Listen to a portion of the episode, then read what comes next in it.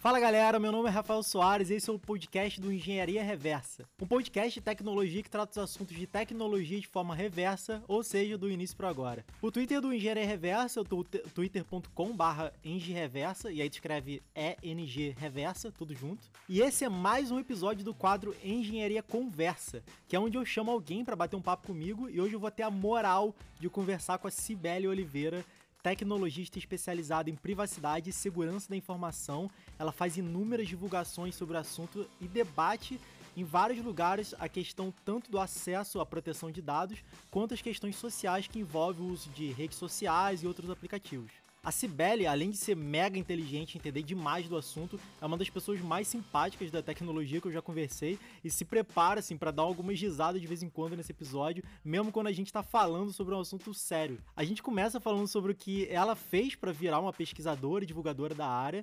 Ela vai falar sobre o, o uso da, de redes sociais e o uso de testes de internet, tipo do BuzzFeed ou criação desses bonequinhos no Face App.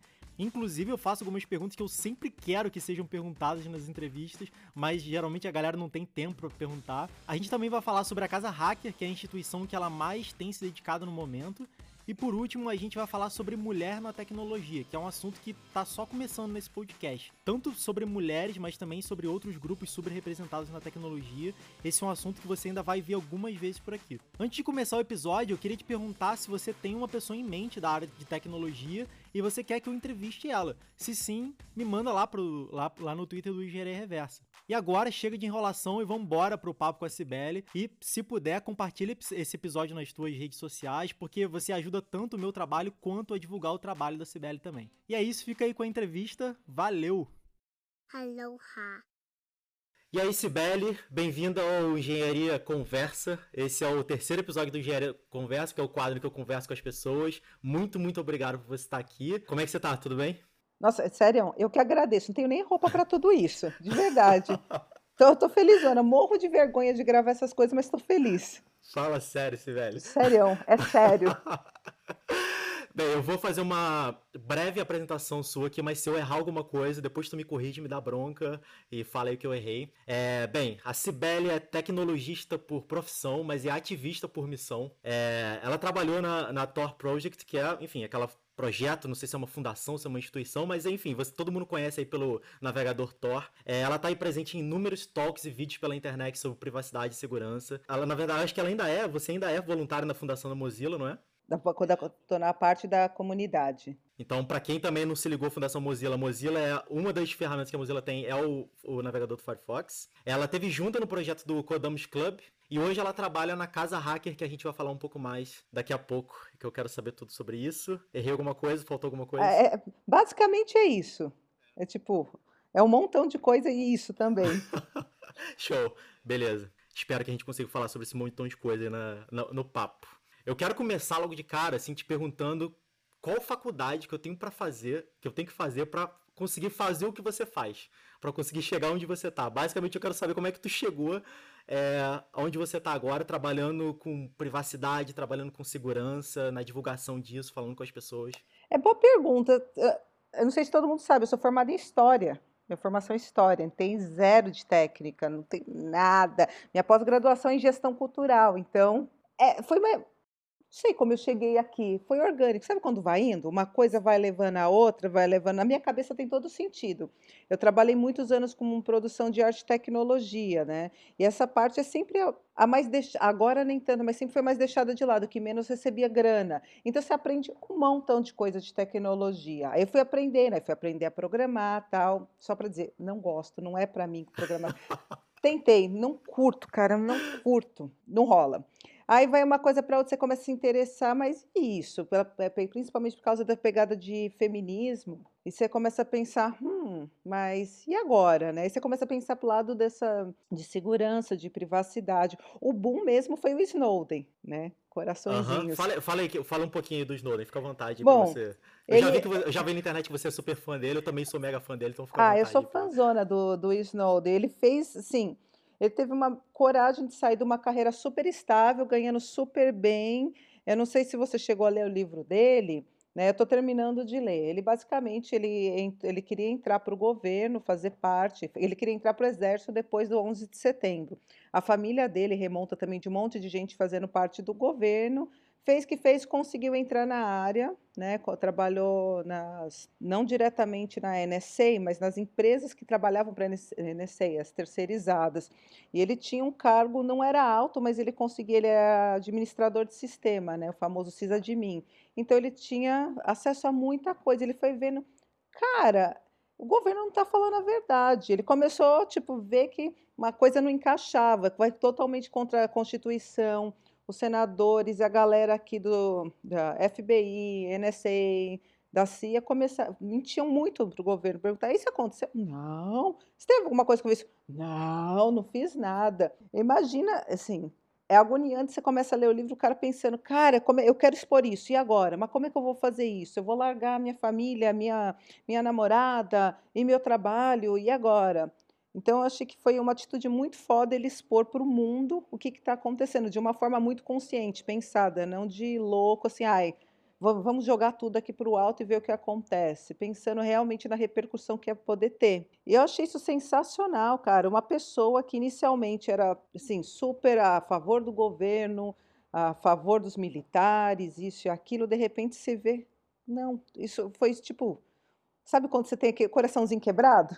Foi isso que aconteceu, tipo, quebrou o coraçãozinho dele e ele falou assim: não, o mundo precisa saber. E foi principalmente a partir daí que o mundo começou a perceber a espionagem, principalmente estadunidense, é universal. Teve o escândalo deles estarem ouvindo as ligações da Dilma, da, na Alemanha, né? Acho que era a primeira primeira-ministra ou ministro da Alemanha, enfim.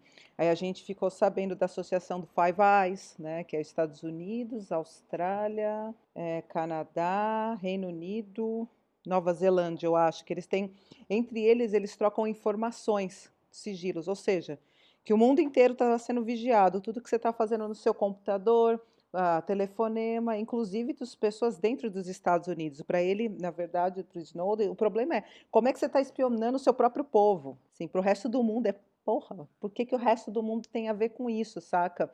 Assim, é tudo uma questão de poder. E isso se desdobra um bilhão de coisas. Mas as pessoas começaram a pensar, cara, e agora? E minha privacidade pessoal? Porque de se até da, da presidente conseguem espionar, e a minha? Aí começa a ter uma preocupação muito maior de ativistas, principalmente, de or outras organizações de mulheres, feministas, é, ambiental. Porque quando a gente pensa em ativista, pelo menos para mim, na área de tecnologia, você pensa direitos digitais, mas eh, tudo está muito ligado, né? Como é que você vai pensar, por exemplo, no, é, no MST, que tá, luta pela soberania alimentar, né? Assim, sem querer entrar nas discussões, é isso, é aquilo, mas essa é a luta deles. Ou de outras pessoas que defendem a Amazônia, está totalmente interligado. Né? Enfim, a partir disso eu falei, cara, esse cara é foda. Esse cara, tipo, uau, o que, que ele fez? Ao mesmo tempo, teve, como é que chama aquele cara do Aaron Schwartz? Ah, sim. Sim, né, inclusive também. foi o primeiro, primeiro episódio do podcast foi sobre ele. Cara, ele é um cara sensa era um cara sensacional também, assim, é, foi mais ou menos tudo na mesma época. Aí é, vieram outras pessoas que denunciaram, teve a Chelsea Manning, que ela ela ah, eu não sei qual é a palavra melhor para usar, ela teve uh, ela nasceu homem, né? Ou esqueci o nome dele, e durante a guerra do Afeganistão. Enfim, ela tinha, ela trabalhava como a parte técnica de segurança e viu o que estava acontecendo, bomba caindo em cima de criança desnecessariamente. E ela vazou essas informações. Foi de forma diferente do Snowden, mas enfim, trocentos anos presa, foi solta. Depois resolveram prender ela porque ela não queria depor contra o, contra o Assange, né, do, do Wikileaks. Ou seja, é uma galera que você, quando você começa a prestar atenção, você fala, cara, como eles tiveram coragem? Porque assim, não, não é uma coisinha besta, tipo, ai, esse menino é bobo, briga com ele. É tipo, é uma coisa muito grande, assim, envolve o mundo inteiro. Sim. Você sabe que sua vida vai virar de cabeça para baixo, né? No momento que você começa, de fato, a fazer essas ações que essa galera fez, né? É, assim, é impressionante. Eu fico bastante impressionada. E assim, uma galera que tinha a perder, muito a perder, não era pouquinha coisa. Então, assim, que essa galera faz, por que que eu, uma simples pessoa que estou na minha vidinha o dia inteiro, por que que que eu posso fazer para contribuir para isso, saca? Sim, eu não tenho skill técnica, mas isso você aprende, as skills técnicas. Assim, boa vontade todo mundo tem, né? Mas e aí, o que, que eu posso fazer? Eu acho que a partir disso eu comecei a ter interessar esse lado ativista que eu nem sabia que existia, nem quando eu fiz faculdade de história. Pode crer, pode crer. Enfim, eu estudei na USP. Por que, que isso é importante nessa informação? Porque ali, tipo, a galera é super riponga extrema esquerda. E eu nunca fui assim. Não era nada oposto, mas eu era. É, só era. Sim. De repente, muito depois disso, que essa pegada. Hum, que eu preciso consertar o mundo, não tanto, provavelmente nem tanto, mas eu quero ajudar o mundo a ficar melhor. É bem otimista, é muito poliana isso, parece que tem, sei lá, pôneis pulando do voo, não é tudo isso, mas é algo mal menos assim. E assim foi a vida. Aí depois a Crypto Rave entrou na minha vida, depois outros, uh, outras coisas entraram que você podia fazer alguma coisa diferença, outros eventos, eu comecei a participar, conhecer gente, porque até então eu não conhecia ninguém. Uhum. Assim. Nossa, pode crer, né? Tu tava nesse mundo que você tinha feito história, de repente você tava fazendo uma outra coisa, você, tinha, você fez uma pós-graduação que também não era na área de tecnologia, né? Nada. E de repente, de fato, né, a sua, sua bolha não tinha essa galera, né? E não. você de repente se viu. Como é que eu me conecto com esse pessoal, né? Não sei, por isso que eu falo que a coisa foi orgânica, que foi indo, sabe? Quando uma. Simplesmente foi, não, não tem um ponto assim radical, ponto de ruptura, foi daqui para cá. Só foi. Isso que eu acho interessante. Uma coisa que você falou que, enfim, só queria pontuar isso que eu achei mega, mega interessante, que você citou, por exemplo, o Aaron o Aaron, apesar dele, ele era um programador, mas é, eu acho que mesmo que ele não fosse programador, tudo aquilo seria possível que ele fez. Ele foi muito mais ativista do que programador, de fato, né? Então, por exemplo, você falar que você não é uma pessoa, tipo, técnica, que você programa e tal, isso não tem nada a ver, né, com o fato de você estar tá nessa área e poder, enfim, fazer esse ativismo, tá é, falando sobre privacidade, falando sobre segurança. Você não precisa ser uma técnica né, para poder falar, falar sobre esse tipo de coisa. Né? Eu acho que isso vem com o tempo, vai do desejo também de se aprender. Eu, tipo, eu tentei aprender a programar. Não curti. Agora tá assim, agora nesse exato momento eu estou fazendo um curso, é bem curso introdutório, são, não são muitas horas, são acho que 40 horas de perícia forense computacional de cibersegurança. É um nome Nossa, muito bonito. Muito chique, meu Deus do céu. Mas não é assim, na verdade, assim, é para eu não é isso que eu quero fazer da minha vida de forma nenhuma, nem combina uhum. comigo, nem me imagino assim. Uma perícia, você lida com crime, né? Sim, você pode trabalhar com a polícia ou você pode trabalhar em corporações, em crimes. Como é que você pega uma evidência de algo que aconteceu no computador, no seu celular? Aí vem a outra parte, né? O que, que eu faço para ajudar para as pessoas se defenderem, mas como é que eu acho o problema que está lá? Essa, é, essa é a minha pegada, por isso que eu estou querendo aprender isso. Eu quero trabalhar com, no terceiro setor, e principalmente com mulher, que sempre tem. Olha, eu terminei com um cara, estou recebendo ameaça, estou desconfiada que tem um stalkware. Sim, esse é um termo muito técnico que a maioria das pessoas nem sabem o que, que é, né? Stalkware no meu computador ou no meu celular. O que, que eu faço? Tipo. Caraca, sim. E assim, é uma lacuna que eu ando percebendo que tem. Eu não vou trabalhar com polícia, mas eu vou saber mecanismos de conseguir isso. Da mesma forma que peritos procuram um crime, eu quero achar para ajudar essas pessoas. Porque são pessoas que ficam e aí, cara, o que, que eu faço? Eu não sei para, não tenho para quem recorrer, você não tem para quem perguntar. Nossa, que ponto incrível que você tá, enfim, sei lá, que, que sacada, que sacada que você tá tendo, assim, de poder que estudar isso e conectar isso com, com essa situação incrível. Enfim, você tá, é, você citou feminismo, você citou é, a motivação de é, querer olhar também para o universo e a dificuldade da mulher e tal. Eu, esse é um dos pontos que eu definitivamente quero voltar. Antes, eu queria falar contigo sobre é, essa questão de privacidade, questão de segurança, que é um negócio que você saca demais, assim. Eu acho que também para poder preparar essa conversa, para depois a gente voltar nessa questão de como é, o feminismo e as mulheres têm a ver com isso e como é que você como é que você age em cima disso. Você, enfim, nas suas talks, nos seus, nas suas apresentações, você fala muito sobre questão de rede social e tal. Tem uma coisa que, enfim, é, é uma pergunta que você certamente já teve que responder várias e várias vezes, mas eu vou, falar, vou fazer ela de novo, porque eu acho que é mega, mega importante. É, muitos se perguntam sobre a questão de, tipo, os seus dados, por exemplo, tá na, na, nas mãos de empresas como Facebook, do Twitter, etc e tal, e a galera fala, mas eu não tenho nada a esconder, e existe quase que um termo relacionado a isso, né? Então, e você próprio fala, tipo, não é sobre não ter nada a esconder, né? Então, é sobre o quê?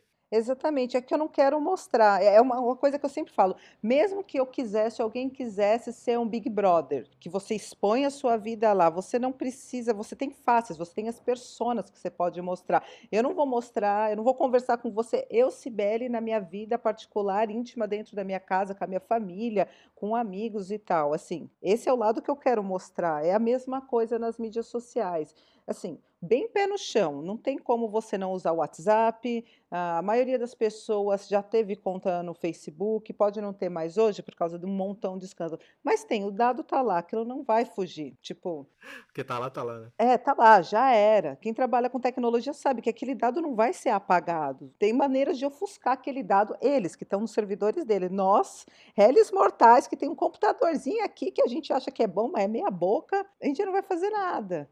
Né, assim, tem até um chama professor Daniel Slov, se eu não me engano, esse é o nome dele. Ele tem um texto bem legal, a chamada Falácia do Não Tenho Nada a Esconder. É um texto muito legal, eu acho que está aberto, livre para baixar. Procurar por Daniel Slov, você encontra esse texto. E ele vai enumerando, tem em inglês, assim, é um pouquinho difícil de ler esse texto em inglês, que tem uma pegada meio filosófica, jurídica, assim, é, eu achei bem difícil de ler. Mas eu, eu, se eu não me engano, acho que eu já li ele traduzido. Enfim, ele vai explicando por que, que isso é uma falácia. Ele faz uma taxonomia até de termos, é bem legal, sim. Eu, eu recomendo muito ler esse texto. Enfim, assim, por que, que, é uma falácia? Todo mundo tem, não é, assim, todo mundo tem que esconder, é aquela coisa. Se você procurar, você acha, sempre. Mas o que hoje pode não ser nada, amanhã pode ser crime. Tem aquele filme com Tom Cruise que eu nunca lembro o nome. Nossa, acho que eu também não vou saber. Como é que chama?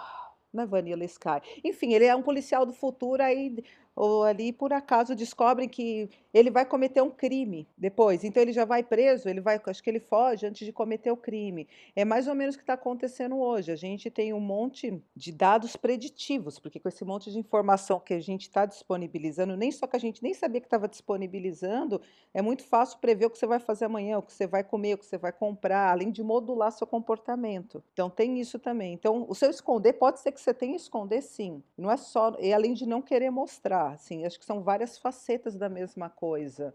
Tipo, mas assim, por exemplo, para exemplificar assim melhor, você tá falando essa questão de modular e é, o que, que você vai comer, o que, que você vai comprar. Como é que você exemplificaria melhor? Porque, por exemplo, vamos supor que tem essa pessoa que ela fala assim, porque existe essa galera que fala, eu não ligo para o que, que é, meus dados que estão lá, eu não ligo para esse monte de propaganda que fica me mostrando, na verdade eu até gosto, para mim não é problema, os dados estão lá, não vai me atacar nada. Como é que essa, essa pessoa ela é afetada de forma ruim? O que, que você diria para essa pessoa? Assim, tipo, beleza, mas ainda assim é ruim. Por que, que é ruim? Ah, pode, assim, pensando no macro, afeta democracias isso. Vide a eleição do Trump, que assim, foi baseada em dados. O que, que aconteceu? A campanha foi baseada em dados, tanto que o último escândalo, Facebook, Cambridge Analytica, tem até aquele documentário The Great Hack falando sobre isso, como aconteceu por trás.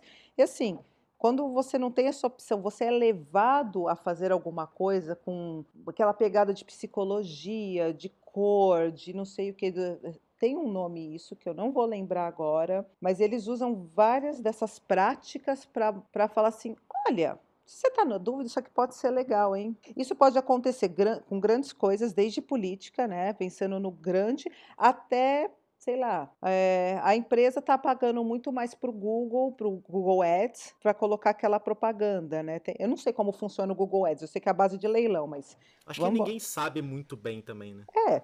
Mas vamos... Como é que funciona ali por trás? Mas assim, é. são campanhas milionárias, porque uma propaganda você vê um pouquinho só, outra você vê repetidamente, principalmente de coisas grandes. A, a coisa do fake news, desinformação, muito que está acontecendo agora é baseado nisso também. São milhões e bilhões investidos nisso. Assim, assim, de repente aquela empresa, porque eu vou chegar onde está, tá? Eu estou fazendo. Não, é que eu vou indo. eu vou indo. Ver, Eu tô gostando. Enfim, o Google, na verdade, o que, que ele serve? Ele é uma plataforma de marketing, de divulgação, de propaganda. É isso que ele faz. Então, para ele não importa se vai vender uma Havaianas ou se vai vender um político. Assim, são números, são dados, que não importa o conteúdo. Para ele vai. Por isso que é muito difícil tirar do Google e outras grandes plataformas essa, esse problema de desinformação, mensagens enfim, temas absurdos que está rolando aqui no Brasil, tá, tá assim, tá punk isso. Então imagina, de repente, aquela indústria que você nem sabia que existia, aquela empresa daquela, daquele conglomerado está querendo vender determinado produto, porque eu quero. Enfim, assim como aconteceu na história da, do mundo, assim, o leite só virou leite, que as crianças aparecem no filme dos Estados Unidos, assim, bebendo leite no almoço, porque precisava ecoar toda a produção leiteira. Quer vender camiseta amarela. Imagina eu, com essa cara meio amarelada, com esse cabelo verde, meio loiro, usando camiseta amarela. Não vai rolar. Mas aquilo é muito persuasivo de tal forma, é sublim, quase subliminar, não é uma coisa, vai, usa, usa. Outra coisa que pode acontecer, é, você, você tem que ligar para esses dados. Você está disponibilizando uma série de coisas. Aí você tem um filho, você vai colocar na escola esse filho. Ah, hoje em dia é tudo computadorizado, não adianta pensar na escola 20 anos atrás, é, mimeógrafo, blá, blá, blá. Assim, tá tudo lá, principalmente umas escolas mais caras, de padrão mais alto. Todas essas informações. Vai, essas escolas vão, são compartilham esses dados querendo ou não, esses dados são compartilhados. Vai chegar numa certa idade que o, uh, que o seu filho ou sua filha, sei lá, está no terceiro ano do ensino médio. Médio? médio? Fundamental. Eu não sei. Antes, antes era ginásio colegial, entendeu? Eu sou dessa época também. Então, tá no colegial tal. Isso. E aí sim, essas informações também são passadas para headhunters de alguma forma. E o histórico dessa pessoa que aí já está um adulto, assim, um jovem adulto, está lá. Ah, ele foi mais ou menos em matemática, é bom em português, é não sei o quê. Enfim, juntando isso não é só as notas, é todo o seu histórico de vida, é sua vida inteira está online, toda, toda, tudo que você imaginar está lá. Você não pôs, mas sabe por, é, vai inferir que aquele dado está lá. Tem como saber, tipo, hum, não é, mas se juntar isso com esse, ah, é exatamente isso que está acontecendo. É, vai passar para um headhunter. Então, pode ser que as possibilidades dele conseguir um trampo bom reduzam muito, porque ele não foi muito bom em matemática. Ou você pode, de repente, sim, não entrou, a pessoa é muito inteligente, mas é horror fazer prova, todo mundo sabe, não vai entrar numa universidade boa, vai entrar numa uni qualquer coisa que você vai pagar 300 reais por mês e vai ser ok, porque você precisa de diploma. Isso vai fazer cair a sua possibilidade de trabalho. Ou quando você precisa fazer um plano de saúde, pode ser que cobre muito mais para você, seguro do carro, da casa, uma viagem que você procura na internet, ah, quero passar as férias com a minha família, seja no Brasil ou qualquer outro lugar do mundo. E assim vai, o que pode acontecer, assim, isso eu estou dando um exemplo bem tosco, né, mas... Mas são bons exemplos, sim, são bons exemplos. É, se, do jeito que você fala, algumas coisas que você fala, assim, também me parece muito uma analogia do tipo, dessa coisa que a gente tava vendo da máscara hoje na pandemia, né, do Covid, assim, do tipo, a pessoa fala, não, ou eu já peguei Covid e tô imune, ou sei lá, ou eu não vou sentir nada, tanto faz para mim, se eu pegar eu não ligo, mas tipo assim, a máscara não é só para você, né? Mas é tipo, é para outra pessoa também que tá em volta, né? Então, por exemplo, essa, essa coisa que você falou, tipo, é, de afetar a democracia, é, esses exemplos que tem também de afetar decisões políticas, é, sei lá, as coisas que você vai vendo e de como é, as redes sociais vão te jogando para um certo lado, né? Por causa daquelas coisas que você expõe, a rede social traça o teu perfil, né? E vai te jogando pro lado mais, sei lá, progressista ou conservador, ou de esquerda ou de direita, né? É, e tipo assim, é isso, né, também. Não sei se não sei se eu tô falando alguma besteira, mas faz sentido isso, assim, do tipo, você que fica alimentando isso, você tá alimentando, na verdade, uma máquina que tá afetando não só você, mas como todo um sistema, assim. Não, e além disso, dessa alimentação da máquina, o que que acontece? Por exemplo, você está no Facebook, você nunca jamais vai ver uma opinião contrária à sua. Isso está criando polaridades. Sim, polaridades muito grandes que não, não são saudáveis, entendeu? Não é porque eu sou de esquerda, você é de direita. Tem diferença entre burrice, sim, não enxergar o mundo, entender que a Terra é plana, ser antivacina, do que você discutir uma coisa que você pensa, ou, enfim, qualquer outro pensa. Tem uma grande diferença de você discutir isso saudavelmente. Porra, não sei isso. Mas agora não existe isso. Ah, é, é assim, ou você está comigo ou você está contra mim. Então cria polaridades. Pode ver, qualquer assunto agora é muito, assim, são campos opostos de uma guerra, não é nem uma batalha, é uma guerra. Estamos decidindo o destino da humanidade agora. É isso que está acontecendo, assim, e é um, uma coisa mundial. É, essa que é a coisa. E se tem solução? É, é, eu, tipo, eu na verdade, essa era a minha próxima pergunta, assim, porque é a única coisa que eu tô pensando sobre isso, assim, beleza, a gente, qual, se a gente pudesse desenhar, então, o, os próximos passos das, sei lá, vamos falar de rede social, eu sei que o problema não tá só nas redes sociais. Faz o quê? Assim, acaba o Facebook, ninguém mais usa o Facebook, ninguém mais usa o Twitter, ninguém mais usa o Instagram. Tem, existe isso? Existe esse pensamento já? Existe uma solução para isso? É, é o tipo de. assim, isso acabaria tornando um autoritarismo também, uma assim, de eh, liberdade de expressão. Com isso, você acaba com a liberdade de expressão. Aí, literalmente, é a comparação mais esdrúxula e comum que tem é comparar com aquele livro 1984. Acabou a liberdade de expressão, você não pode falar isso, você não tem essa opção. Não, eu não acho, assim, são várias camadas, é desde as grandes, as big techs, né, as grandes companhias de tecnologia, ou que estão ligadas na tecnologia. Um exemplo, o Google, não é o Google, ele tem um, ele está guarda, embaixo de um guarda-chuva de um conglomerado chamado Alphabet. Então, ele está desde o hardware, do software, até sei lá o que mais que ele faz. É um, um montão de coisa que afeta a Amazon. A Amazon, sim, por mais que, enfim, não é só o livro que compra na Amazon, eles têm toda a infraestrutura quase da internet da Amazon. Os cabos submarinos que ligam, tipo, o Facebook estava investindo, o Google estava investindo, a Microsoft estava investindo. Ou seja, é muito poder na mão de poucas, assim, e é um poder, sim, de tudo, desde o tátil até o que você não pode ver. Aí tem copyrights, assim, você não vai conseguir ter alguma licença aberta porque o Google vai chegar e vai comer aquilo lá. Você não vai vender para mim? Então eu vou te esmagar. Assim, até onde vai esse poder? Até onde você pode regular a inteligência artificial agora? Não é uma coisa que você vai barrar, é, não dá. Assim, tem, muita, tem muitos benefícios com inteligência artificial, não é simples assim, mas ao mesmo tempo é criado por humanos. E humanos têm preconceitos, têm gostos, têm pensamentos, não necessariamente aquilo é feito para ter preconceitos. Muito se fala de preconceito da máquina agora, né? Sim, de repente a pessoa nem sabe que tem. De repente, até as pessoas que criaram aquela máquina também não sabem que tem, porque É o criou um mundo que vive. ali. É, É o sim. mundo que vive, aquele lá. Se você vive num mundo machista, a maioria dos homens não acham que são machistas. Não acha. Por quê? Porque esse é o mundo que vivem. E assim, e assim vai. Assim, é politicamente, socialmente, não é apontando o dedo na cara de ninguém, é simplesmente é. Assim, eu, eu acho que tem como minimizar danos, mitigar alguns danos, mas agora consertar. Primeiro, assim, a coisa é poder. O Jeff Bezos é trilhardário. Onde é possível? É inimaginável alguém ser trilhardário. Sim, isso não é, não é questão de dinheiro, é questão de poder. É literalmente isso. E assim, como é que você vai fazer? Tem aquele aquele programa Clearwater de inteligência artificial que ele faz, diz que faz uma raspagem de tudo quanto é informação nos Estados Unidos, assim, isso deve ser mundial, a empresa dos Estados Unidos, e ele oferece esses serviços para saber é, reconhecimento facial, dados e o caramba para a polícia ou para os, enfim, essas entidades do governo. Cara, é muito surreal como é, você tem que barrar isso, isso tem que ser legislado de alguma forma.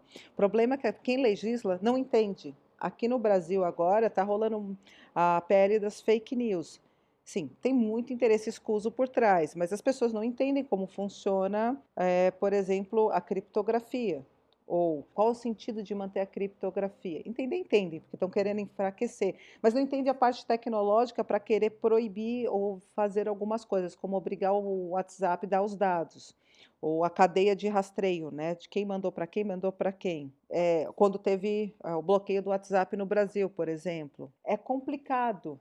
É, então, tipo assim, é, por exemplo, hoje a gente tem, sei lá, esses vários serviços, sei lá, personalizados, assim, por exemplo, tipo, hoje tem a Alexa, tem o Google Nest, entre outras paradas, é, o próprio Google, sei lá, o Gmail, por exemplo, que você, é, não sei, assim, compra uma passagem, por exemplo, ele já te diz, já coloca no teu calendário, é, sabe, você bota uma busca no Google e se você já tiver logado, ele já coloca alguma coisa que você pegou, tem no teu calendário, já tem no teu e-mail, já coloca ali, tá tudo muito conectado, os metadados e tal. Isso tudo é porque é isso, assim, a gente deu nossos dados para essas empresas. É, e quando a gente também usa esses serviços, tipo, por exemplo, a Alexa e o Google Nest, por exemplo, que são esses aparelhos que a gente coloca em casa para é, ter o reconhecimento da nossa voz, a gente dá comandos para eles, é, eles estão captando tu, tudo isso. E eles estão ouvindo o tempo todo, mesmo que a gente não esteja falando com o nosso aparelho, ele está ouvindo o tempo todo que a gente está falando em casa, porque ele precisa saber se a gente está falando com ele. É uma coisa óbvia, assim. O que, que qual, qual, é o lance? Assim, a gente então deveria parar e não ter esses serviços todos personalizados? A gente deveria. Isso é um mal, porque para muita gente é bom, mas no final das contas, qual, qual, é a avaliação que você faz? Assim, tá sendo pior do que melhor nesse momento? Ou a gente tá fazendo da forma errada? É uma pergunta difícil de responder essa, na verdade. Assim, assim a gente não. Eu não sei se é humanamente impossível, mas você se imagina não tendo um celular, um computador, alguma facilidade tecnológica? Não, não dá, cara. Assim, é, eu, eu chamo carinhosamente de Evil Corps, essas empresas. A Google é muito, muito Evil Corp, assim, ela sabe de tudo, ela sabe mais de mim do que minha mãe, sabe mais de mim do que, do que eu mesma, literalmente. Assim, é, o problema não é a gente. Assim, é igual falar que o problema da quando tem problema de falta de água no Rio em São Paulo é problema do usuário. Não é o usuário que deixa a torneira um pouco mais aberta. Tipo, são grandes empresas. Eu acho que é a mesma lógica, assim. O que, que você vai fazer assim? Eu acho que uh, papel. As pessoas, de forma geral, não têm essa coisa. Pensando em Brasil, tá? Eu não, não sei outros lugares do mundo, mas aqui no Brasil as pessoas não têm muito isso de exigir. Olha, você está fazendo merda, você está fazendo errado, empresa, você está fazendo isso, você está fazendo aquilo. Tem vários grupos da sociedade civil que ajudam. Por exemplo, a Coalizão Direitos na Rede é um desses grupos que está lá batendo de frente no legislativo, no Senado tal. Cara, não vai aprovar essa lei, não vai dar certo. Eu sei que nos Estados Unidos também tem, mas também tem os lobistas de outro lado, né? Tentando barrar algumas coisas que, que nós, como pessoas, pode fazer? Você pode reivindicar, tem baixos assinados, tem organizações que você pode se juntar. Assim, bem ou mal, a internet é, não é aberta, que isso é a maior mentira do mundo, mas está lá. Você pode falar, xingar muito no Twitter, Uhum. Você pode, enfim, colocar alguma coisa no Facebook até que ele tire isso lá, postagem. Você pode postar. Você tem algumas microações. Ah, mas eu tenho vergonha. Ok, você tem vergonha. O que, que eu posso fazer? Se junta pessoas que fazem. Você tem outras, outras skills, outras coisas que podem ajudar nisso. Eu não estou falando que todo mundo tem que ser ativista. Não é todo mundo tem que ser. Minha mãe não vai fazer isso, obviamente. Eu imagino que a sua mãe não vai fazer esse tipo não, de não coisa. Minha mãe não tá nem não vai nem entender esse podcast. Exatamente. Talvez. É outra geração é diferente. É. Mas eu acho que manter informado o que está acontecendo. Assim, informação é muito poderosa. Você não precisa saber coisas técnicas, não é isso? Você não precisa entender exatamente como a internet funciona, protocolos e camadas e blá, blá, blá, blá, blá, blá, blá. Mas, assim, você tem que, tal como a política, você tem que entender no que você está vivendo. Assim, antes de bater, olha, eu sou tal a favor de tal candidato, daquele, é, eu odeio o Bolsonaro, mas isso é uma questão de caráter, né? Você... Sim. É, isso você tem que odiar um pouco, assim, né? Não, isso é uma questão, assim, intrínseca, você precisa, é, é uma coisa necessária. Mas, assim, você tem que entender o mundo que você vive a, a, minimamente, sim, para você poder ter alguma atitude, porque senão você vai ficar, ai, tá vendo esse cara aí só roubou esse político, porque é sempre um cara político também. Esse cara aí roubou essa merda de internet não está funcionando, a net caiu, e não sei o quê. É, é, isso que acontece, assim, essa reclamação só enche o saco de todo mundo, mas se você entende minimamente, você pode optar por fazer alguma coisa, não fazer nada, se juntar, ou tipo, só é. Mas pelo menos você sabe, você tem opção. Aí as pessoas que têm, assim, um, não digo conhecimento técnico, mas uma curiosidade maior, e talvez um conhecimento técnico, você pode procurar alternativas. Não vai acabar a Google? Claro que não, não vai. Mas você pode usar outras ferramentas, tipo, é meu modo de manifestar o que eu posso. Tipo, assim, eu não vou acabar com a Amazon. Obviamente não. Mas eu prefiro não comprar pela Amazon. Eu sei que eu estou usando os servidores dela, querendo ou não. Mas assim, ah, não vou comprar livro ali. Não quero, não vou, vou arranjar outra opção para comprar saca? É uma coisinha, uma, é uma micro, micro, micro. Não vou fazer, não quero fazer, mas eu posso fazer. Eu posso tentar usar outros serviços do Google, por mais que não. É, eu acho que é impossível tirar o Google da vida. Acho que já teve até experimentos, não dá para você tirar. Não vou usar o e-mail do Google, mas é óbvio que eu tenho o e-mail do Google. Várias empresas usam o G Suite. Tá lá o nome, mas é o G Suite, é baseado no Google. Vou usar o Thunderbird também. Só, por, só de pirraça eu vou usar meu Google, vou encriptar e vou usar o Thunderbird. Inclusive, pode mandar ver, assim, como é que são essas ferramentas hoje em dia, mais ou menos, que você usa, o Thunderbird, por exemplo, por que, que você usaria ele, qual é, é a importância dele, é, buscadores, você falou do Google também, o que, que você, Sibeli, como é que é mais ou menos hoje esse teu pacote de serviços que você tenta fugir dessas empresas e tal? Assim, é o máximo que eu posso, não, não dá para tirar tudo da vida, mesmo porque eu tenho um celular Android, o Android é do Google, então, eu, você não consegue nem tirar algumas coisas. Por exemplo, eu não consigo tirar o Facebook, eu posso deixar ele lá inativo, mas eu não consigo tirar nem o WhatsApp. O WhatsApp eu até tento tirar, mas eu não vou conseguir falar com mais de 90% dos meus contatos. Essa que é a verdade. Mas sempre que eu posso, tipo, convencer, papel evangelizadora, quase religioso mesmo, sabe? Pregando a palavra. O que você acha do Signal? Olha só, Signal você vai Já fazer a mesma do- coisa. Já ouviu falar da palavra do signo, né? Exato. A maioria das palestras que eu fiz sobre Thor é você teria um momento de ouvir a, para ouvir a palavra do Thor, era justamente isso. Assim, mas aí tem outro problema, assim, prós e contras, né? Porra, é eu prefiro muito mais usar Signal, assim. A criptografia do Signal é a o WhatsApp usa a mesma criptografia do Signal, ela, ela é auditável, é aberta, você pode auditar. Então, se tiver alguma algum problema ali, toda uma comunidade de segurança vai falar: hum, isso aqui tá bom, não. Tem essa vantagem. O problema é, a gente tem a desgraça do zero rating maior, ah, na maior parte dos países do mundo. O que, que é isso? A operadora deixa você usar de graça, sem usar o seu pacote de dados que você tem lá, é, o Facebook, Twitter, Instagram, sei lá mais o quê. Como é que você vai usar? Você tem um pacote pré-pago e você vai ficar usando o Signal para comunicar? Você não vai. Simplesmente você não vai conseguir fazer isso. Idealmente, eu uso Signal. Se que puder usar com Signal, vamos usar Signal. Eu uso Thunderbird. Por quê? Porque o que está no browser é, é muito mais fácil de ter problema.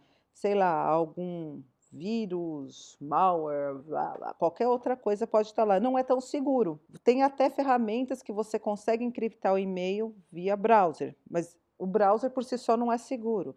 Então eu prefiro usar o Thunderbird. Ele era mantido pela Mozilla, não é mais. Não sei por quem é mantido agora, mas assim, você consegue ver, você assim, o problema é que não é usável. O problema da grande maioria da- desses, desses produtos é que eles não têm uma usabilidade boa, absolutamente nada boa. Configurar uma chave pública e uma, uma chave privada é um pé no saco. Se der problema, é um inferno nessa vida. Se você perder, é outro inferno na sua vida. Enfim, então eu, assim, eu gosto de usar ele. Os meus e-mails, os que eu mais uso, são os e-mails do Rise Up, que é um coletivo de Nova York ativista. Olha que Sim, é. maneiro, não conhecia não. É, esse, é, assim, é bem legal. Você tem várias, tem até a VPN do WhatsApp, que você pode usar no celular, que você pode usar no computador. Não vai ser a NordVPN, por exemplo. Assim, toda uma estrutura grande. Quando eu uso e falo essas coisas, é igual o WhatsApp. É, tem muito menos espaço. Não tem o WhatsApp Drive, o WhatsApp Maps, não tem. Mas ele é legal, tipo, eu gosto muito. Ah, sempre que possível eu mando meus e-mails encriptados. Infelizmente, a maioria das pessoas não usa porque é um saco configurar a chave, bem pé no saco. O que mais? Eu uso o DuckDuckGo como buscador. Eu uso Tor. Mais eu uso? Compartilho, ar- gosto de compartilhar o arquivo via Onion Share. Se eu quero fazer alguma coisa mais que eu realmente eu não quero deixar nenhum rastro, eu uso Tails, que é bem que, o que legal. que é o Tails? Eu não conheço o O Tails. Tails é um sistema operacional bootável. Você coloca, pode pôr no pendrive. Ele é um Debian, que ele já vem com Thunderbird e funciona via Tor. É bem legal, tipo, usar o Tails. Você pode usar, vou usar o seu computador do amiguinho. Não vai ficar gravado nada em disco, você coloca lá o pendrive, faz, você tem que fazer desliga. Pode até numa lan house, se é que existe ainda. Gente, funciona que é uma lindeza, Sim. né? Nossa, Que- muito bom. Não conhecia não. Ah, o que mais? Sei lá, tiro foto. Eu, para mesmo para deixar no meu celular, eu uso o Exif, né, para tirar os metadados das fotos. É que quando você sobe essa foto, quando você manda pelo WhatsApp, sobe para o Instagram, Facebook, blá blá blá, ele já sobe um monte de metadados. Então não tem como. Mas as fotos que estão no meu celular, ele vai ficar aqui no meu celular sem rastreio. Vai que, né? Por acaso alguém vai fazer uma. Agora eu sei que alguém, se alguém fizer uma perícia no meu celular, vai ser um saco, encontrar um monte de informação. Isso aqui né? muito bom, É. sim. Ah, e coisas assim. Tipo, agora tá- assim, basicamente Não, é mas isso. é já o foi bastante coisa, na verdade. É o combo do dia a dia. E o Firefox, Firefox eu uso. O Chrome eu não uso. Esse eu tirei. Não tenho no tablet, não tenho no meu computador, não tenho no celular. Eu não uso. Uhum. E o Chromium, o que, que você acha? Eu nunca usei. Ele é uma versão, né? Ele é ah, open source, open né? Ele é- source, ele né? é- Do Chrome. É, é, ele é mantido por uma galera do Google também, né? Não é à toa que tem um nome muito parecido. Eu também não uso, na verdade. Mas tem uma galera. O Brave, na verdade, foi baseado no Chromium também, né? O Brave eu uso. O Brave eu, eu curto ele, ele. E você consegue colocar o- a aba anônima dele. Uma das formas é via Tor. Ai, que maneiro. É Já bem legal. É porque, assim, tem coisa que não funciona. Eu não sei se é porque tem um monte de add-on, um monte de extensão no meu Firefox para proteger, um monte de coisa não funciona. Então aí eu tenho que usar o Brave. Funciona bem. E tem coisa que não funciona, assim, tem coisa que não funciona nenhum, você usa para o outro. Aí eu vou pro, enfim, eu fico entre Firefox, Brave e o Tor. Funciona, assim, funciona. depende muito de repente do caso também, né? É, depende o que, como, coisa que eu não quero que fique nada gravado na minha na máquina, tal. É, uma outra coisa assim que eu tava vendo, é, que você falou em algumas talks, na verdade, sobre desintoxicação de dados. Eu queria que tu explicasse o que, que é isso. Bom, é, esse Data Detox ele foi feito pela Tactical Tech e a Mozilla. É que é uma coisa muito legal. Como as, nem, de forma geral, as pessoas que não são ligadas à tecnologia não têm nem ideia que existe a Tactical Tech, por exemplo. E ela é uma empresa, eu acho que ela está baseada Holanda, eu acho que é na Holanda se eu não me engano, Holanda ou Alemanha. Então é um, é um produto dele, você fala, cara, quando você percebe quanto de dados Deus, Deus tem online? Ele começa assim, vamos se pesquisa no Google, no Google mesmo, né, no Chrome, procura lá seu nome, o que, que você vai encontrar? As pessoas já levam um susto, assim, caraca, como tem informação minha, da onde, como? No Jus Brasil, principalmente, né? Se tem algum. Ou que, da faculdade que você fez há 300 anos, ou, enfim, tá tudo lá, você encontra. Aí você começa a limpar os dados, por exemplo, o excesso de. Você começa a se descadastrar de site. É, não é só não quero mais participar desse site, eu quero que você apague os dados. Agora, com a entrada da LGPD e com a GDPR, é obrigada a limpar se você pedir a maioria dos lugares. Não quero meus dados aí, você vai tirar essa daí. Você, vai começar a limpar esses dados. Você começa a tirar principalmente do celular, que o celular é um espião, ponto. Tipo, ele sabe onde você está, o que você foi, ele sabe sua localização sempre. Ele tem várias coisas neles que, assim, a não ser que você use o tijolão da Nokia, cara, o Varro, assim, ele literal, ele sabe muito, muito mesmo sobre você. E quando você pesquisa isso, você fala, mano, eu não quero mais isso, sério. Você quer jogar fora, porque é tanta coisa que tem, é tanta coisa que você fala, não quero mais brincar, não vou mais brincar. Valeu, galera. Não dá, vou ter que mudar de nome, mudar de, sei lá, fazer cirurgia. Não, vou virar eremita, cara. Vou morar no meio da, dentro no meio da floresta, dentro de uma caverna. É sério, é desesperador. Mas o Data Detox não chega a esse nível de profundidade de coisa. Quando você começa a pesquisar, aquele buraco que você vai indo, né? Vai, vai, vai, vai, não chega a lugar nenhum, só piora. Agora eu entendo porque as pessoas ficam doidas e usam chapéuzinho de papel alumínio. Entendo mesmo. Com as pesquisas sobre isso. Né? só pode ser, cara. Enfim, o que, que o Data Detox faz? Ele vai te dando passo a passo, é muito simples, não, não precisa. Acho que minha mãe faria, sua mãe faria isso. Ele é muito simples, são passos a passos para a gente minimizar esse excesso de dados que a gente tem disponível online. Você não vai tirar tudo, porque é impossível, é, tem coisa que não vai ser apagada, mas você começa, bom, quantos aplicativos eu tenho no meu celular? Você sabe o que as permissões que você está dando? Não sabe? Vamos dar uma olhada? Te mostra, te dá o caminho das pedras. Você usa isso daqui? Você precisa 134 aplicativos para quê? Enfim, vamos tirando. O que, que você acha agora? Vamos experimentar outra ferramenta. Vai te dando outras opções para você evitar esse excesso de dados que estão online. Vai continuar tendo, mas vai te dar as opções, né? Essa que é a parte legal dele. Entendi, entendi. Nossa, bem legal. Eu, eu confesso que eu ouvi falar disso pela primeira vez quando comecei a pesquisar o, o as suas, suas talks e de repente eu comecei a ver sobre isso. Eu acho que a Casa Hacker fala sobre isso também. É, a gente fez, deu duas aulas sobre isso o mês passado, bem legal. Nossa, achei incrível. É, por último, antes da gente ir para um, uma outra sessão, eu queria só tipo, fazer uma pergunta. É, não precisa de uma resposta longa, mas eu queria saber a tua opinião, assim. É, recentemente, assim, de vez em quando tem uma polêmica dessa no Twitter, mas recentemente, sei lá, recentemente não sei, uns cinco meses atrás, pelo menos, é, eu lembro que rolou uma um desses testes do BuzzFeed assim para ver qual é a, sei lá, personalidade do Friends que você é, esse negócio. Assim, aí rolou um desses, assim, eu não lembro qual que foi, mas eu, eu lembro que rolou uma discussão muito forte assim na na internet, no Twitter, pelo menos assim, na minha bolha, é, sobre isso. E aí, muita gente, assim, uma galera que, saca, assim, basicamente sabe o que tá falando, o pessoal ficou muito dividido, assim.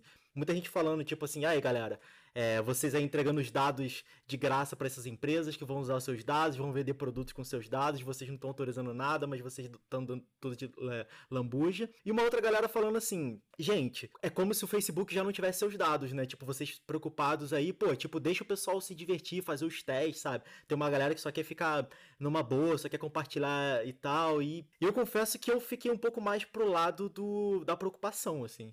Do tipo, cara, a gente tá entregando tudo, assim, do tipo, perguntas, sei lá, do tipo, que horas você acorda? Ah, acordo de seis da manhã, sabe?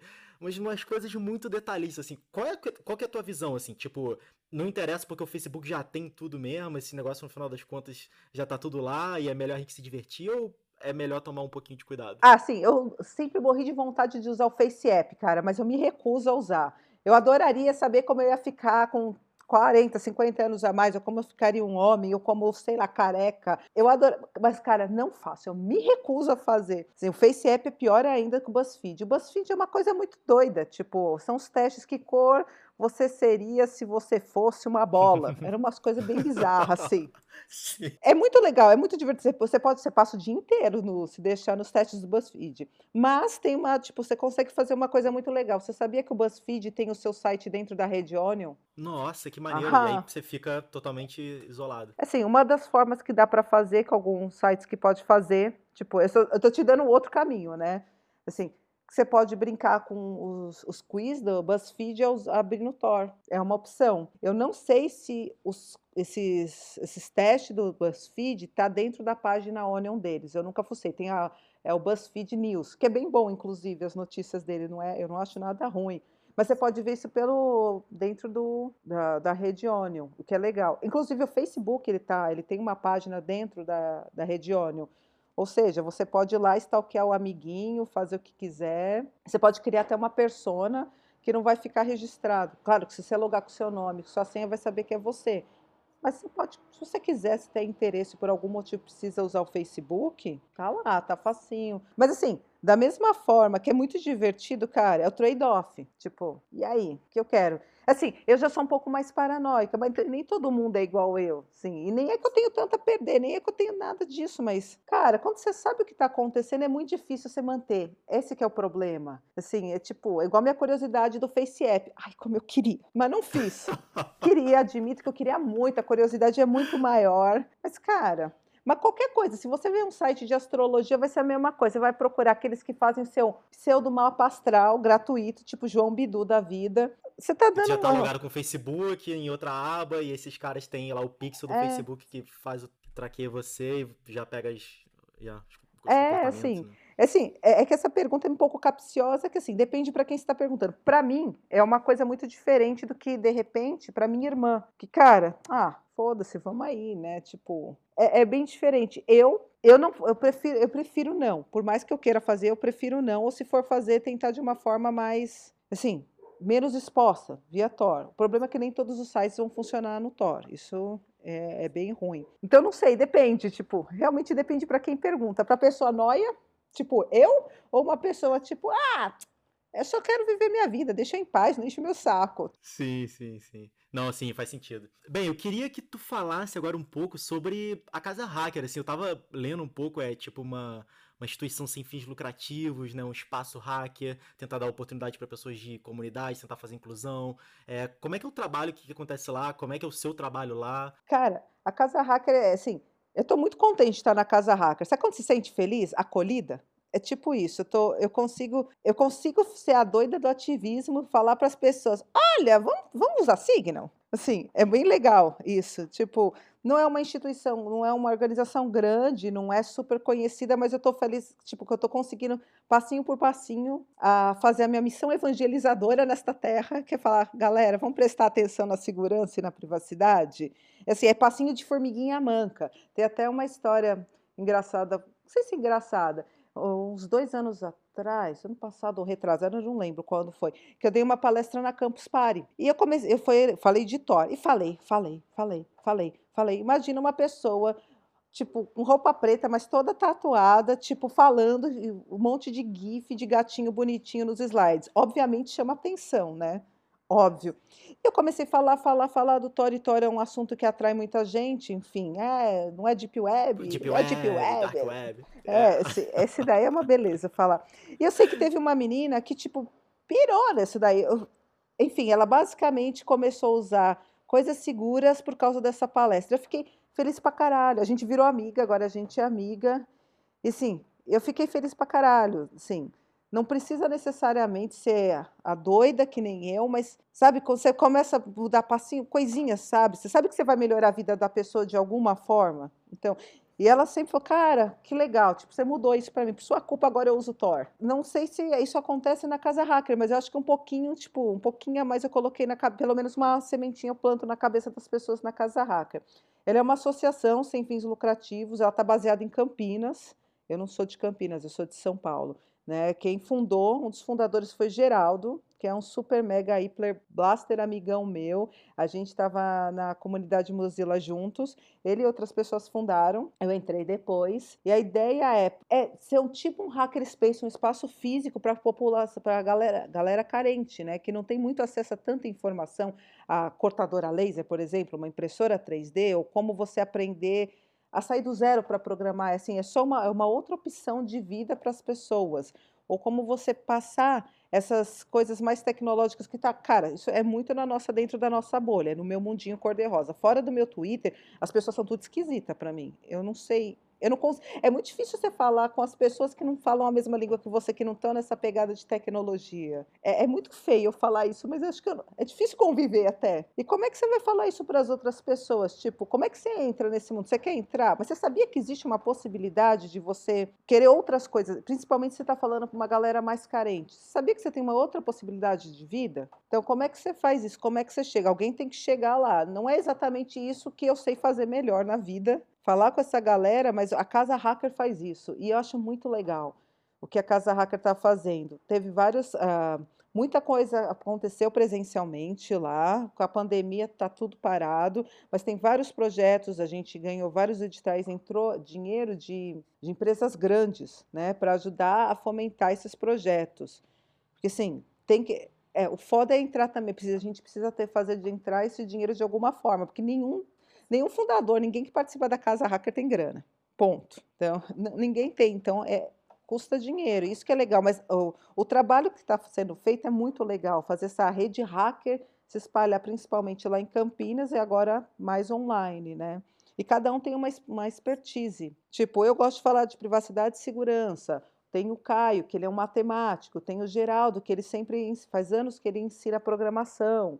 Uh, tem uma outra área que chama empreenda, para você colocar microempreendedores, né? ter essa, esse start. E assim vai crescendo. Mulheres em tecnologia, a gente está ampliando o que a gente está fazendo. E, assim, a, o fato de ser online ajudou bastante a expandir o nome da Casa Hacker. Agora a gente também faz parte, a gente é uma das organizações parte da Coalizão Direitos na Rede, né? que ela tem mais de 40 organizações que lutou por direitos digitais, teve, a gente teve o Cripto Agosto agora, né, justamente por causa da pele dos fake news, essa coisa de enfraquecer a criptografia, que é um assunto que está no mundo inteiro também. Nos Estados Unidos estão tentando essa lei, na Austrália, se eu não me engano, eles estão fazendo isso, e outros países que são realmente, de fato, antidemocráticos, né? não com essa capa de democracia que tem esses países. E é muito legal, a gente está conseguindo avançar em várias áreas, assim, um complementa o outro. Então, é uma organização que sempre está junto com outra organização, sabe, para expandir isso. E é muito legal, assim, depois que eu descobri, eh, por incrível que pareça, eu sempre fui muito tímida. Subi num palco para falar Gente, a primeira vez que eu fiz isso, olha, acho que eu precisei, quase comprei um fraldão geriátrico, sério, porque que vergonha, que vergonha, que vergonha. Assim, é muita insegurança. Assim, porque aí você Tremendo, começa... né? Frio congelado. Não, você não sabe o que falar, e aí vou pegar, vou pegar o microfone, tem gente, de vez em quando aparece minha cara ali. Aí um monte de gente parou para prestar. E eu lembro que foi numa Rubiconf, primeira vez que eu falei. Nossa. Cara, numa. O que, que eu vou falar? Né? Não, o que, que você vai falar na RubyConf? Eu não sou desenvolvedora, entendo bulhufas de hub, enfim, e aí a gente era uma área especial do Codamos, que era de, assim, para a gente falar de outros temas. Aí o que, que aconteceu? A Alda, que fundou o Codamos, falou, vai, vai lá, vai lá, fala, vai lá, vai lá, sabe, tipo criança, vai lá, vai lá. Fui. Cara, e foi, foi, calhou de ser um momento que foi antes do intervalo, à tarde, então tinha uma galera lá para me ver, só para porque sim. Aí começou a descer a galera que foi para o intervalo, a gente estava do lado de onde tinha comida e bebida, ou seja, tinha muita gente me vendo. Cara, devia ter mais de 100 pessoas. Eu falei, o que, que esse Caraca, monte de gente está é ouvindo eu falando sobre privacidade? Tipo, assim, na primeira vez seus slides estão uma merda, você não sabe o que falar, você não sabe como alinhar o assunto na sua cabeça, você fala tudo. Você vai colocando tudo no mesmo pacote. Foi horrível. Não, foi ótimo, foi incrível, mas foi horrível. Sério. Sim. Que vergonha. Você é muito agradecida, mas ao mesmo tempo, né? Gente, que vergonha. Mas sim, depois da primeira vez vai facilitando a vida. Depois disso, sim, acabei palestrando em outros lugares do mundo, né? Tipo, fui para o Mosfest na Inglaterra, em Londres, palestrei na Alemanha, palestrei na Espanha, no México. Ou seja, continuo morrendo de vergonha toda vez. Mas se eu te falar que eu tenho mais vergonha é que a gente está se vendo agora. Mas eu tenho mais vergonha de gravar podcast e a coisa assim, porque eu não sei como é a reação das pessoas. Eu passo pela mesma coisa. Teve um lugar que eu parecia que foi horrível, cara. Tipo, assim, eu não sou séria para falar. For... Eu acho muito chato. Eu acho que, tipo, ai, que saco, sabe? Então eu sempre tenho um monte de slide engraçadinho, faço piadinha idiota, bem idiota mesmo. Imagina eu tentando fazer em outra língua, gente. Às vezes é vergonhoso. Muito bom. Muito, muito bom, maravilhoso. E às vezes você faz uma piadinha, uma pergunta, as pessoas ficam assim, mexendo a cabeça. tipo, ah, legal. legal. É, tipo, uhum. sem falar. Cara, é horrível, porque é uma receptividade. É, você não sabe como agir. E é a mesma coisa online. Tipo, enfim, é, é complicado. Por que, que eu falei disso? Eu estava falando da casa hacker, agora eu perdi de novo no meu pensamento. Você começou a falar da, da, da palestra, da, de repente da RubyConf, e a gente foi indo. Eu não sei por que, que eu é... cheguei nisso. Mas enfim. Mas foi ótimo. A casa hacker, de qualquer forma, é um lugar que eu sinto muito feliz. A gente está começando a organizar várias coisas, de passar informações, assim, falar de tecnologia, mas sair daquela coisa Tipo, vamos falar de programação. Programação tem muito desenvolvedor bom, falando muita coisa boa, muita gente fazendo Twitch e lives e o caramba que manja o que está fazendo, que sabe ensinar muito melhor que a gente. E assim, eu acho que outras áreas estão. Não é que está em falta, mas eu acho que dá para ser mais explorada. Por exemplo, a gente tem uma. Esse próximo. Agora, esse mês, a gente vai falar sobre privacidade e segurança de novo, obviamente. Vamos falar sobre a inteligência artificial. Próximo mês, a gente vai falar de redes e sim, tentar falar também de uma forma que seja amigável, que não seja super técnico, mas também não seja muito nada, assim, muito do básico, porque fica assim, e aí, cara, eu sei um pouquinho, mas eu não sei um montão. Se falar tipo do zero, às vezes também é cansativo. Tem muita gente fazendo isso também, começando do zero. A gente está tentando falar, falar de redes, cara, vai ser muito legal falar de redes. Sim, é um assunto que rapidamente ele pode se tornar chato também, né? Tipo, apesar de ser um campo incrível, ele dependendo de como você falar, ele é complicado, né? As pessoas não querem mais ouvir. É, é, eu entendo. Eu entendo o que você tá falando. É, esse mês a gente falou de criptografia, que, cara, pode ser muito insuportavelmente chato. Tipo, a gente conseguiu, com o Cripto Agosto, falar. A gente teve três lives sobre. Um foi eu e uma amiga minha, eu falei junto com a Casa de Cultura Digital de Porto Alegre, a Jana. A gente falou como a gente aborda isso nas nossas atividades, quando a gente fala isso num workshop sobre privacidade com as pessoas, que normalmente não é tem um super nível avançado, mas também não está no zero. Como eu abordo criptografia, como ela aborda as nossas versões. Aí teve o Caio, que ele, ele é matemático, ou seja, é uma outra pegada você falar de criptografia com matemática. É tipo, você olha assim, Hã? E a outra semana a gente falou com uma menina que, tipo, que manja realmente de criptografia, tipo, que realmente entende, que trabalha com isso. E aí o legal é, é, é uma mulher falando de criptografia. Eu puxo muito para esse lado feminino, porque ainda é muito dominado por homem a tecnologia. E quanto mais específico, mais técnico, assim, não é que não tenha mulheres, eu acho que elas têm menos visibilidade, assim, eu sempre tento, já que eu consigo trazer essa galera, o máximo que eu posso ter essa, né, aglutinar essa galera, vem, vem, vem comigo, vem comigo, vamos sentar junto no recreio, e é muito legal, ainda mais agora que eu estou vendo que não rola aquela disputa tipo, ah, eu sou mais esperta que você, eu sou mais inteligente, eu sou mais bonita, assim, tá, rola realmente uma sororidade agora nesse meu grupinho cor-de-rosa na minha bolinha, né? Estou falando muito específico.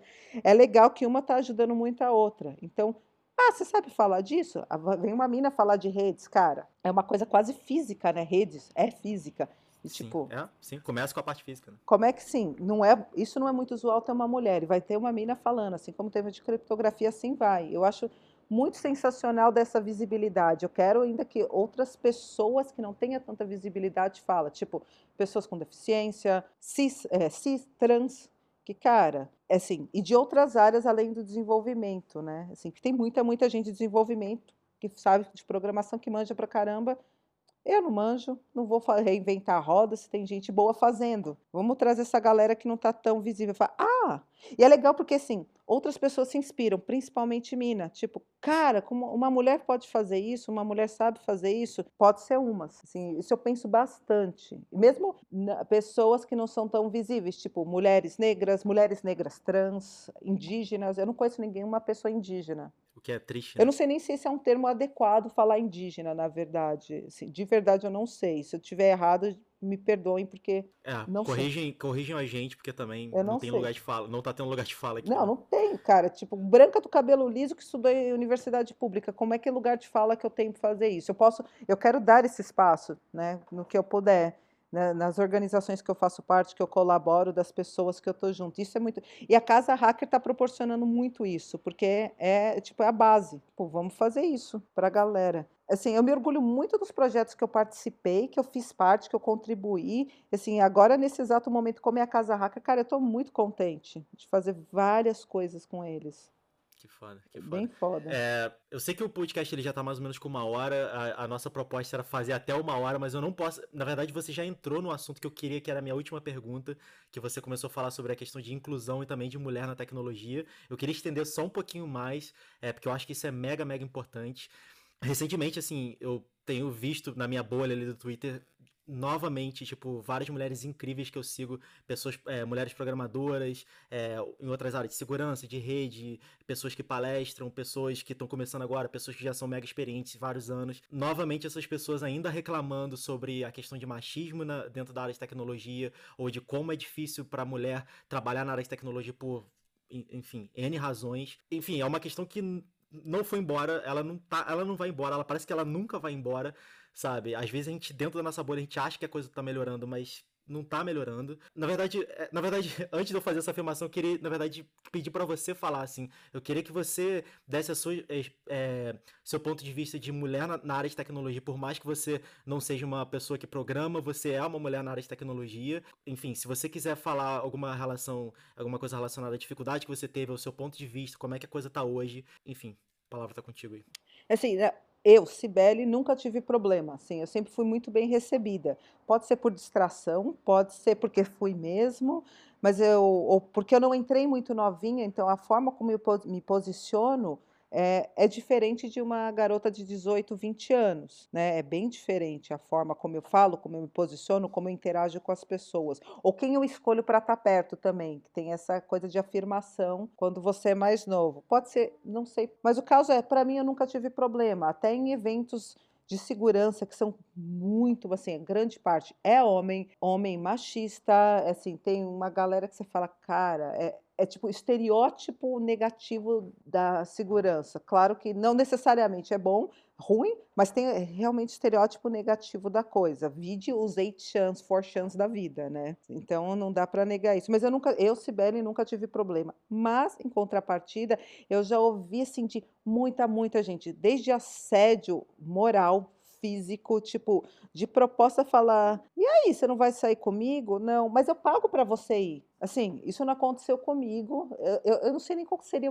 uma, reação, assim, que você na hora você acha que você não tem nem reação. Assédio é constante. Ou você conseguiu um cargo, você levou promoção porque você estava saindo com o chefe, você porque isso, porque aquilo. Então eu ouço muito. Pessoas, então, não binárias ou trans, cara, é pior ainda, porque aí não basta só das pessoas que estão em volta, né? Tipo, dos seus colegas de trabalho que deveriam ter respeito, é de todo um resto. E, cara, é bem complicado. Na área de programação, eu ouço muito, muitas mulheres falando isso. Eu fiz um curso, tipo, que eu gosto de elogiar muito, que é o Reprograma, que é um, literalmente, é um programa para incentivar mulheres a entrar na área de tecnologia, de programação. É voltado para o front-end, agora tem curso para back-end. Então, mas você ouve as professoras falando, alguma que já teve alguma experiência falando, tipo, que não consegue sair dali, tipo, ah, você faz a documentação porque você não tem capacidade de fazer código, como se ou ah, melhor você ficar no front-end mesmo, deixando bonito, ficar aí no CSS. Cara, CSS não tem nada de fácil. Vamos lá, vamos. aqueles memes que tipo, você aquelas de janela persiana que você conserta, caga mais a coisa, é exatamente isso. Ou seja, ah, então você não é boa, ah, mas é matemática. Mulher não sabe matemática, mulher não consegue pensar pensando racional, é sempre emocional, porque vai chorar, porque é isso. É vários absurdos que se ouvem que você fala, cara, sério mesmo, a gente está no pleno século 21, 2020, ainda tem cara falando que mulher é inferior, que mulher serve para isso. Vira e mexe tem algum escândalo de algum cara mandando e-mail ameaçando para mulher, para mulheres trans, assim, isso eu vi, tipo, com os meus olhinhos, eu vi, tipo, vou fazer isso, aquela ameaça psicológica que pode ser muito, assim, é muito ruim, é muito grave, e é difícil ter, é, assim, onde você tem um apoio, é, cara, é foda, assim, é, é uma burrice que é, não tem outra palavra. Aí tem, literalmente, esses infelizes de incel, que, assim, parece que tá crescendo, é tipo gremlins, cara, acho que choveu, assim, se espalhou, aumentou, que acha que mulher é obrigada a fazer porque ele quer, porque ele tem o direito de nascença como um homem de ter isso, assim como é um absurdo porque essa mulher está roubando o meu emprego. Eu já vi cara postando isso no, no Twitter, tipo, ah, essas meninas estão roubando o meu emprego, essa essa trans que é, devia, ser, devia ser macho, que sim, assim, ofendendo de tal forma, desrespeitando porque não é parte da, do normal, bem entre aspas, da sociedade. Homem branco, cis, hétero, blá, blá, blá, blá, blá, né? O ASP. Enfim, é bem complicado. Tem os casos menos piores, né? Tipo, ah, mas tem casos gravíssimos, cara, que assim, que é muito fácil a, a, pessoa desencanar e ficar chorando pelos cantos. Programação já não é uma área, pensando principalmente nisso, que é a área que eu mais vejo. Programa não é fácil, é mentira alguém falar que é, ah, é fácil. Não, não é fácil, você demora para entender. É outra linguagem, é outra forma de raciocínio que você tem. Tipo, vai ser frustrante. Eu, tô vendo minha irmã aprender, ela, eu não sei isso, eu acho que eu sou burra. Cara, não é burra. E coisas assim. Eu posso falar minha irmã. Ela, ela trabalhou com arte muitos anos, coisa de família, né? Esse povo gosta de uhum. sofrer, trabalha com arte e depois vai para tecnologia. Ela trabalhou e o antigo chefe dela falava: Ah, deixa eu tentar fazer isso, tô aprendendo tal. É, não, não, cuida dessa parte estética. Puta merda.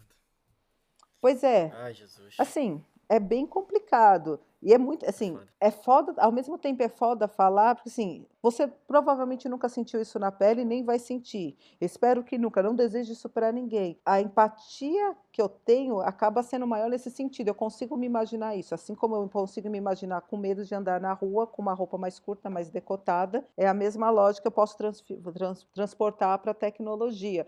Aí você tem a famosa síndrome do impostor, que, cara, aí é, aí é foda. Aí é todo dia você se provando para si mesmo e para o mundo. Tipo, todo mundo Sim, tem... com a sociedade te dando martelada também, né? Cara, todo mundo tem segurança, mas tem dia que você fala, cara, um acraseado de alguém que, em teoria, você respeita, que tem um conhecimento maior que você, te dá uma patada, você fala, cara, eu sou uma merda eu não sei, eu não vou conseguir, eu nunca vou conseguir fazer isso, eu nunca vou ser bom o suficiente. E isso é horrível, tipo, psicologicamente acaba com o ser humano. Tem muita gente né, indo em psicólogo, tá indo tratamento, um dos motivos é isso, que é muito, sim, isso não é só mulher, eu tô falando diferente de homens brancos, tá? É esse é meu ponto. Tipo, que isso que inclui todo o resto. E é, cara, é foda isso. Assim, eu realmente tenho a sorte de estar tá, de tá bem nesse sentido, mas espero continuar assim, mas eu vejo, falo, cara, o que, que eu posso fazer para você? Quer um colo? Quer um abraço? Fala que eu discuto. Assim, é que não é só nessa profissão, essa é na nossa área, mas em todas as áreas. É cada dia pior. É uma, é uma vontade minha, assim, gigante de é, tocar alguns episódios para poder focar nessa questão, porque para mim, tipo, é uma questão que é extremamente urgente, assim, para mim, para todo mundo, né? É uma questão urgente.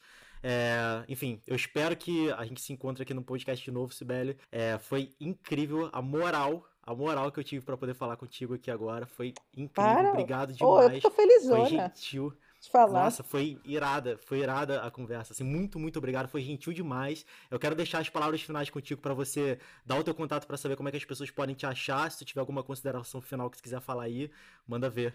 Bom, galera, bom, primeiro, quanto mais, mais diversidade em tecnologia, melhor. Melhor a coisa anda, melhora, melhora a segurança do mundo, melhora a privacidade das pessoas, melhora os produtos, enfim, toda uma área que precisa diversidade, sim. Não dá para pensar só um tipo de pessoa fazendo a mesma coisa, assim como não dá para gostar todo mundo do, das músicas que eu gosto de andar toda de preto, cabelo colorido tatuagem. Para mim seria um mundo bonito, mas não vai ser legal, né? Não dá. Apesar de falar de privacidade, eu sou muito facinha de achar. Vira e mexe, eu tô, faço alguma live, morrendo de vergonha. Parece que eu tô super confiante, mas eu não tô. Eu tô tipo, ai, cara, que vergonha. Estou vermelha. No Twitter, assim, eu sou relativamente ativa no Twitter, então é fácil de me encontrar, né? Por enquanto acho que eu não tenho nada, nada agendado para eu falar de alguma coisa nos proximamente, mas vai ter, sempre tem. Sim. Mas... E se tiver, provavelmente você vai colocar lá no Twitter também. Né? Ah, sempre coloco. A Casa Hacker ela costuma divulgar muito no Twitter e no Instagram. Porque Instagram é uma rede que está crescendo. A galera de tecnologia está descobrindo o Instagram. O meu Instagram é basicamente para eu ver foto de gatinho, de comida vegana e para falar: Oi, gente, olha, eu vou falar aqui. Sim, auto-marketing das coisas que da onde eu vou falar. Bom, grande parte do que eu faço também eu não ganho nada para isso. Eu faço porque eu, por opção, por ativismo de opção que eu acho importante as pessoas saírem dessa, assim, dessa obscuridade de achar que tecnologia é só coisa de nerd, só coisa de homem, você tem que ser técnico. E se você falar de segurança, então, ah, é hacker. Hacker é esquisito, hacker é tudo mal. Hacker já tem uma conotação ruim. Né? Exato, essa desmistificação eu acho bem legal as pessoas saberem. Hoje, hoje mesmo, por exemplo, eu estava falando com a minha professora de inglês, eu falei, ah, olha o que eu estou fazendo para o nosso projeto, que é o projeto da Casa Hacker de lives, com pessoas distintas. Eu sempre tento, quando eu vou falar com alguém, eu prefiro falar com uma mulher. Não que homens estão exclusos, mas eu acho que tem tanta mina legal e foda falando que eu gostaria de dar esses espaços. Eu estava colocando, tem, a, tem hacker no meio, né? Ainda estou elaborando do título, tá? Então, por isso que ainda não falei. Mas tem hacker no meio. Ela, ai, hacker, não fica meio pesado? Eu falo, ai, não.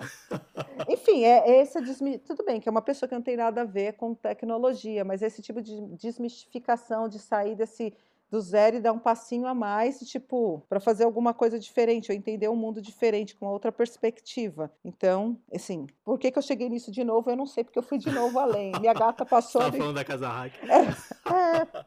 Enfim, a Casa Hacker gosta muito, assim, as atividades da Casa Hacker tá muito no, no Instagram e no Twitter, e eu posto no Twitter. Eu acho interessante, eu vou compartilhando. Eu posso não fazer muitos comentários, mas eu compartilho. É legal, eu acho que as pessoas têm que ler, só não for mandando texto para os outros que ninguém vai ler, vai falar, puta, que mina chata.